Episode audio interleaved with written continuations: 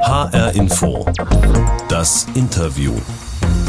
Mit Stefan Büchler. Könnte das tatsächlich gehen? Frachtschiffe, die unsere Waren über die Weltmeere transportieren, ohne dabei giftiges Schweröl zu verbrennen und ohne dabei jede Menge klimaschädliches CO2 auszustoßen?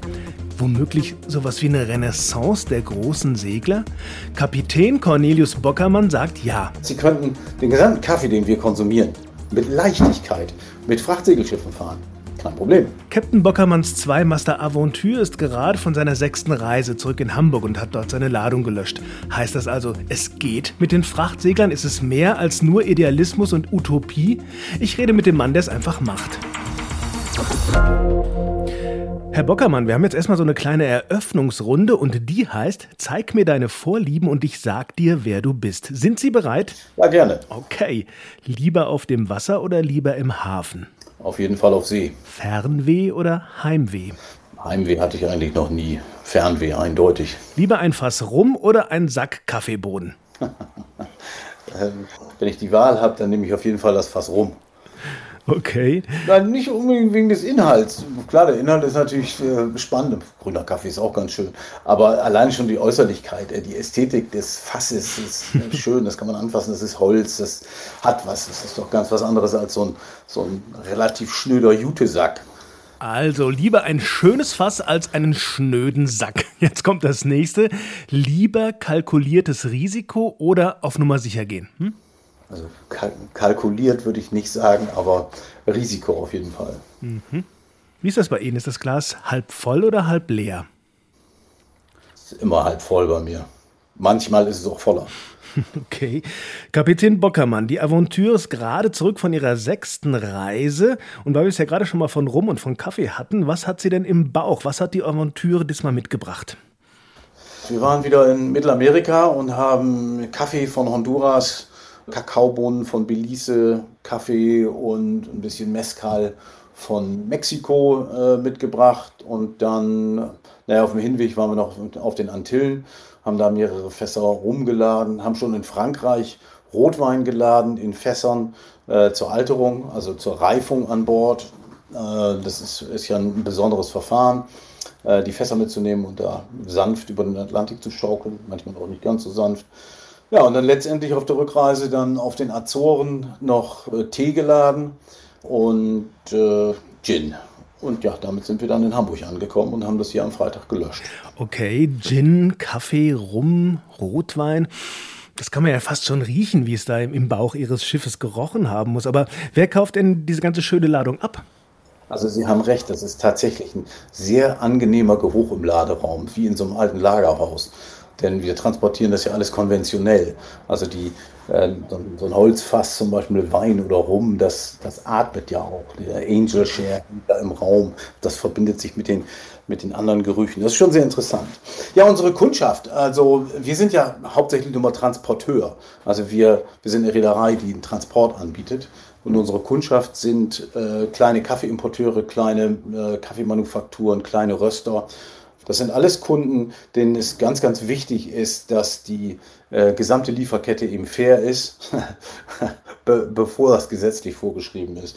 Die aus eigenem Antrieb faire Handelspraktiken äh, äh, durchziehen und eben faire Preise an die, an die Bauern, an die Erzeuger zahlen und die auch das, äh, darauf achten, dass eben der Transport sauber ist. Und da kommen wir dann ins Spiel mit dem sauberen Transport vom Erzeugerland zum äh, Konsumentenland, also von Mittelamerika nach Deutschland zum Beispiel. Ich habe mal nachgeschaut, was dann so ein Segelkaffee am Ende kostet. Da bezahlt man ja schon so 30 Euro für ein Kilo. Äh, brauchen Sie so ein spezielles Marktsegment, also auch diese guten Preise, um Ihr Schiff am Laufen zu halten? Unsere Preise oder die Preise unserer, unserer Schipper, die den Kaffeeimporteuren, die, die Röster, die sind ja nicht höher als äh, Kaffee in dem Qualitätssegment generell verkauft wird. Wenn Sie einen SHG-Kaffee bei Manufaktum kaufen, der ganz gewöhnlich mit, vom Großhandel gekauft worden ist auf dem Weltmarkt, hier geröstet wurde und dann auch mit dem Containerschiff ganz normal gefahren wurde, zahlen Sie dafür mehr als für den genau den gleichen Kaffee, den Sie bei uns kaufen. Also es ist nicht so, dass, dass wir damit jetzt einen höheren Profit machen oder die höheren Kosten auf den, auf den äh, Endkunden umschlagen, sondern wir kalkulieren einfach anders. Bei ganz, ganz vielen Konsumgütern werden die Kosten zum Beispiel des, der, der Schäden des Seetransports, die werden ja externalisiert. Also sie zahlen ja nicht äh, die, die Schäden an der Umwelt, zahlen sie ja nicht mit dem Frachtpreis, den sie auf dem Container bezahlen. Das zahlt die Allgemeinheit, das zahlen wir alle. Das zahlen wir mit einer Umweltzerstörung, das zahlen wir mit äh, Gesundheitsschäden, das zahlen wir mit Klimawandel, das zahlen wir alle. Und bei uns ist das eben im Preis inbegriffen. Ja? Der Preis des Transports ist höher der Gesamtpreis des Kaffees ist höher, aber der Profit ist geringer und damit sind wir beim gleichen Preis, wie Sie das in, für andere Artikel auch zahlen.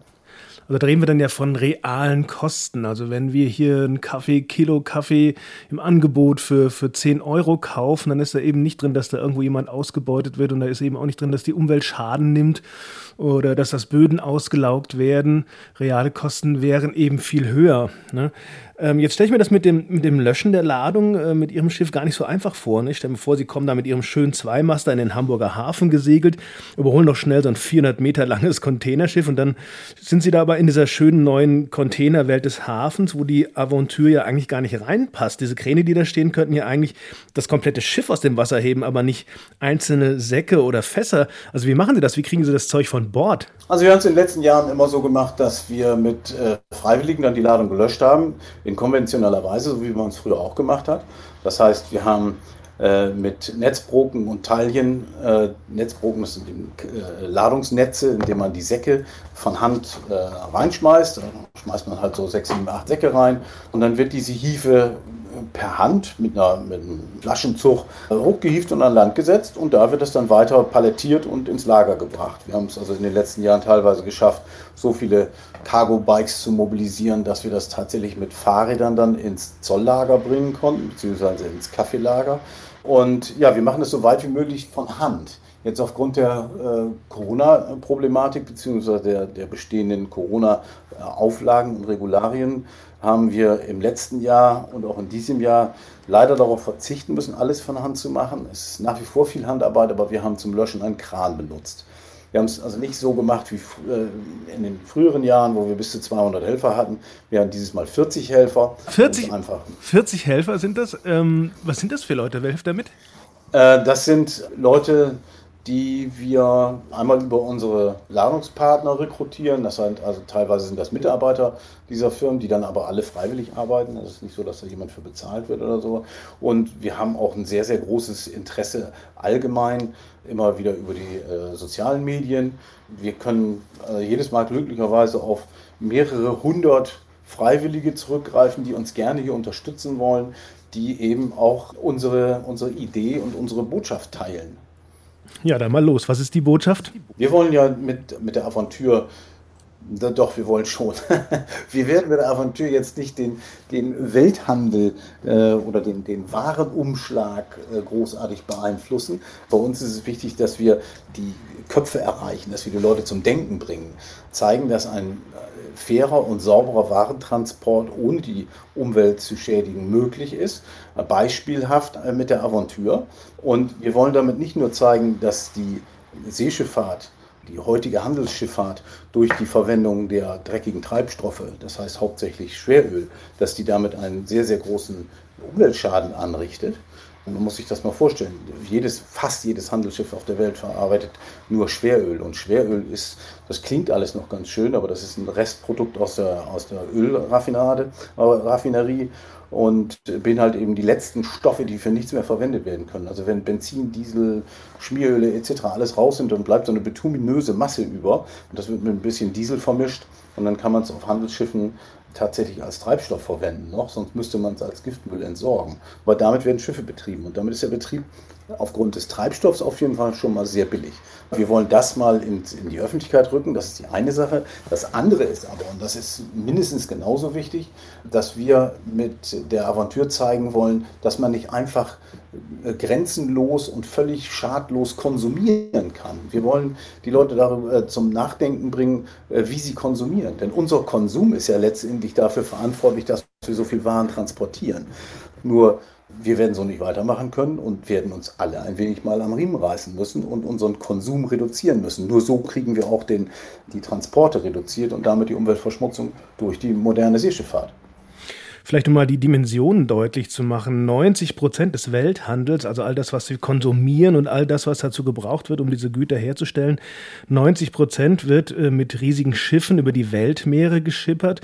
Und diese Riesenpötte sind ja echte Dreckschleuder. Ne? Die verbrennen Schweröl, die stoßen jede Menge Schwefeldioxid aus. Und diese Flotte der etwa 51.000 Schiffe stößt mehr klimaschädliches CO2 aus als Deutschland, also als wir insgesamt. Das sind dann etwas mehr als zwei Prozent der weltweiten Emissionen der Treibhausgase. Also das sind so die Dimensionen. Auf das Problem aufmerksam machen, das haben Sie, glaube ich, schon geschafft. Das ist das eine. Aber an einer Lösung des Problems zu arbeiten, ist ja wohl was ganz anderes. Sie zeigen, es, es geht mit einem Frachtsegler, aber die Lösung für, diese Riesen, für diesen riesigen Welthandel ist so ein schönes altes Segelschiff wie die Aventure nicht.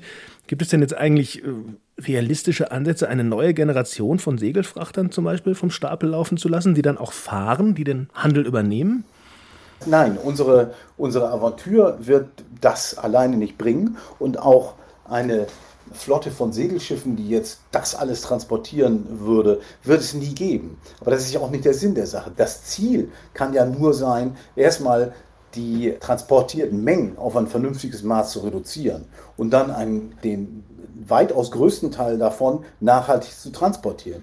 Und da sind wir nicht nur bei Segel, sondern es gibt natürlich auch noch andere Alternativen. Aber auf sehr vielen Strecken könnten Segelschiffe äh, sehr, sehr effizient eingesetzt werden. Zum Beispiel auf den Routen, die wir jetzt fahren. Das heißt, sie könnten den gesamten Kaffee, den wir konsumieren, mit Leichtigkeit mit Frachtsegelschiffen fahren. Kein Problem müssen nur tun. Aber wir haben im letzten Jahrhundert, Anfang des letzten Jahrhunderts, haben wir noch die, die letzte Blüte der Frachtsegelschiffe gesehen. Das waren dann Segelschiffe wie zum Beispiel die Peking oder die Padua, die Pamir etc., die Flying P-Liner, die ja bis zu 5000 äh, Tonnen transportieren konnten und die äh, Geschwindigkeiten erreicht haben, die über denen liegen, die heutige Containerschiffe in der Regel fahren. Ja, Containerschiffe fahren ja heute nicht mehr mit 21, 22 Knoten über, äh, über See, sondern um Treibstoff zu sparen und auch sauber zu fahren, fahren sie etwas langsamer. Also Geschwindigkeiten über 16, 17 Knoten haben wir früher schon geschafft.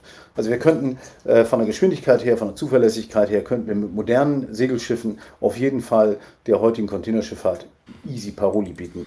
Okay, das heißt, Sie sehen zukünftig möglicherweise wieder mehr Frachtensegler auf den Meeren fahren, echt? Ja, ich glaube durchaus, dass wir mit Frachtsegelschiffen sehr viel erreichen können. Wir können ja heute größere Schiffe bauen. Es ist ja nicht äh, ausgeschlossen, dass wir mit den heutigen technischen Mitteln äh, Schiffe äh, mit 20.000, 30.000 Tonnen auch mit Segeln betreiben bzw. antreiben als Hauptantrieb und zusätzlich als Hilfsantrieb, um diese Schiffe unabhängiger zu machen als noch die alten Flying P-Liner, von denen ich vorhin geredet habe, mit, mit alternativen Antrieben ausrüsten, die auf Elektrobasis äh, arbeiten werden, also Elektromotor, mit äh, zum Beispiel Energieträger Wasserstoff oder Methanol, äh, Brennstoffzellentechnik. Also da hat sich ja sehr, sehr viel getan in den letzten Jahren. Allein in den fünf Jahren, in denen wir jetzt das, äh, die Aventur betreiben, ist die Brennstoffzellentechnik so weit gediehen, dass wir heute einen Brennstoffzellenantrieb ins Schiff einbauen könnten. Das muss müsste, ja, muss finanziert werden. Ich habe jetzt im Moment das Geld nicht, aber sonst hätte ich links so einen Antrieb drin.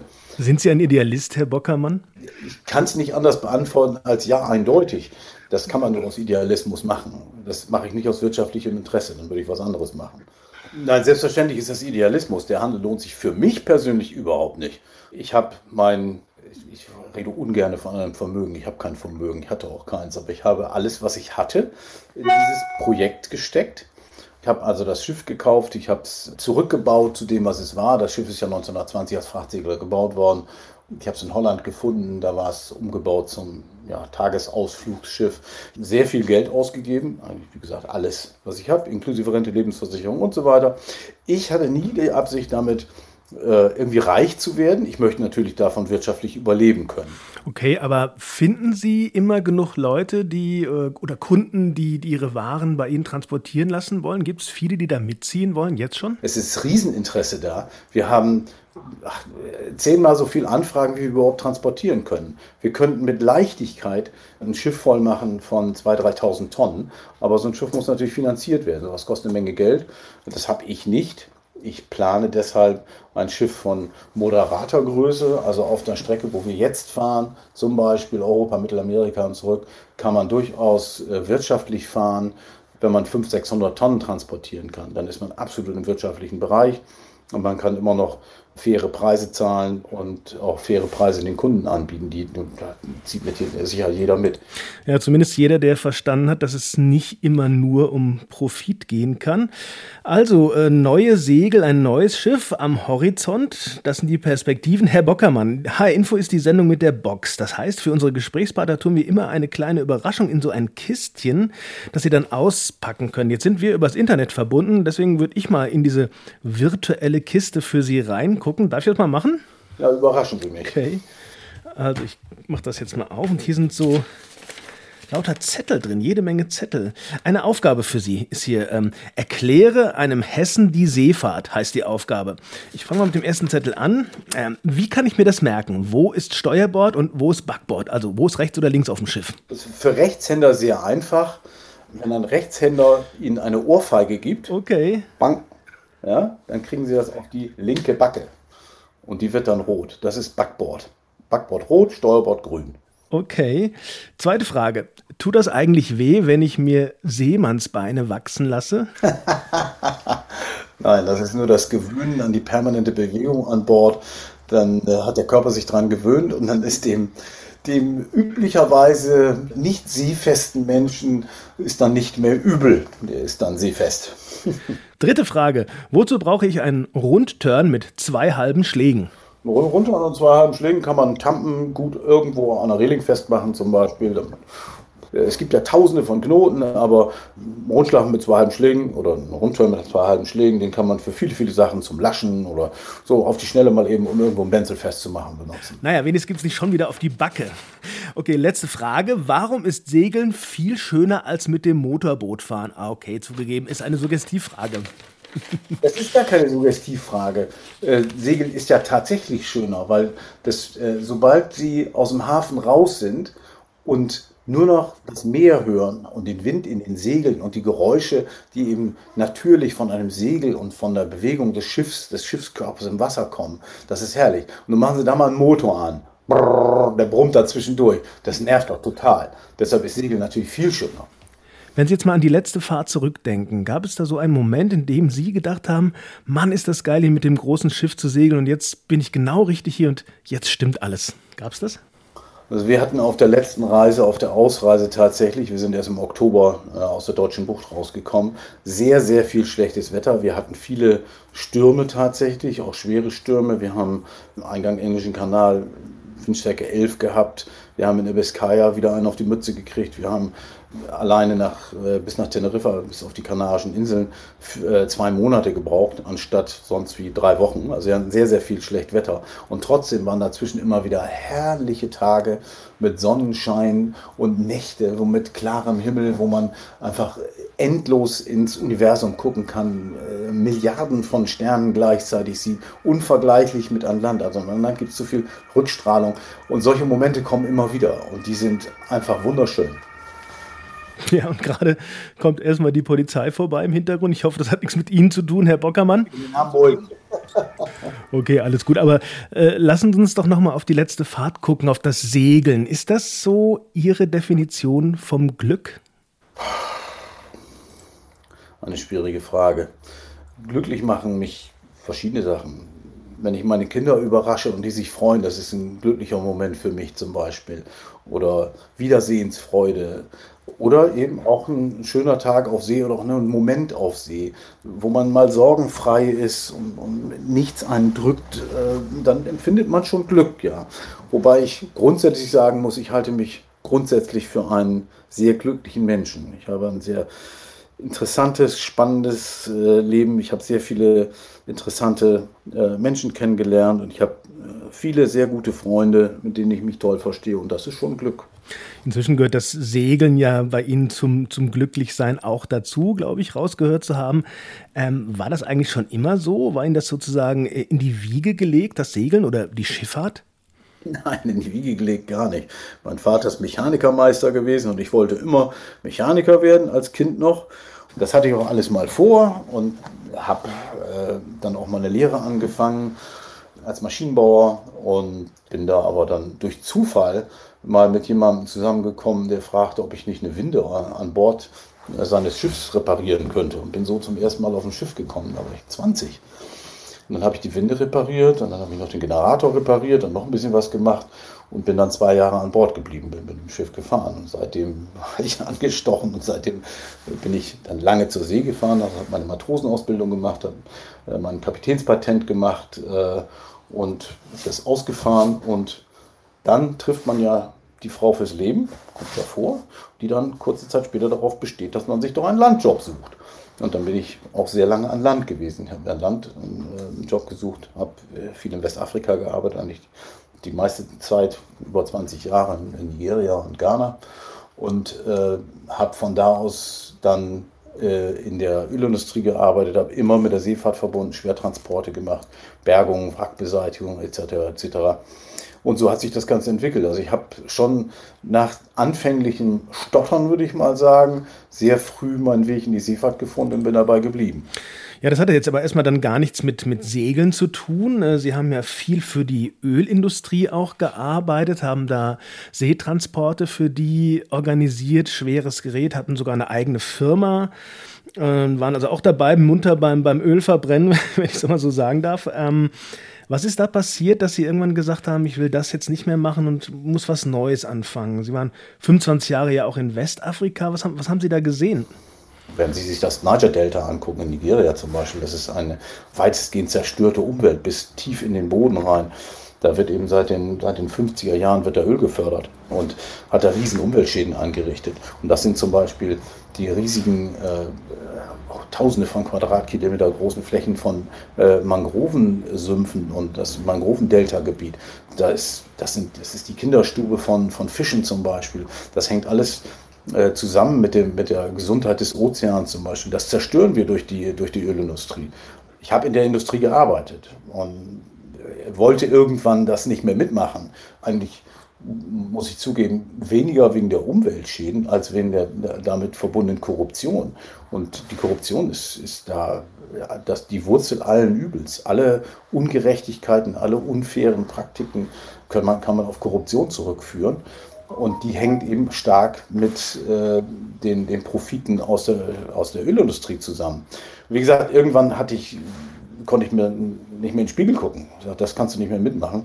Also weder, weder die Arbeit in der Ölindustrie noch, äh, noch diese äh, korrupten Praktiken. Und da wollte ich raus und habe dann meine Firma in Westafrika aufgegeben und bin nach Australien äh, umgesiedelt. Ich bin also ausgewandert mit meiner Familie nach Australien und wollte da dann eine nachhaltige, sozialverantwortliche äh, Firma gründen äh, und entsprechend arbeiten.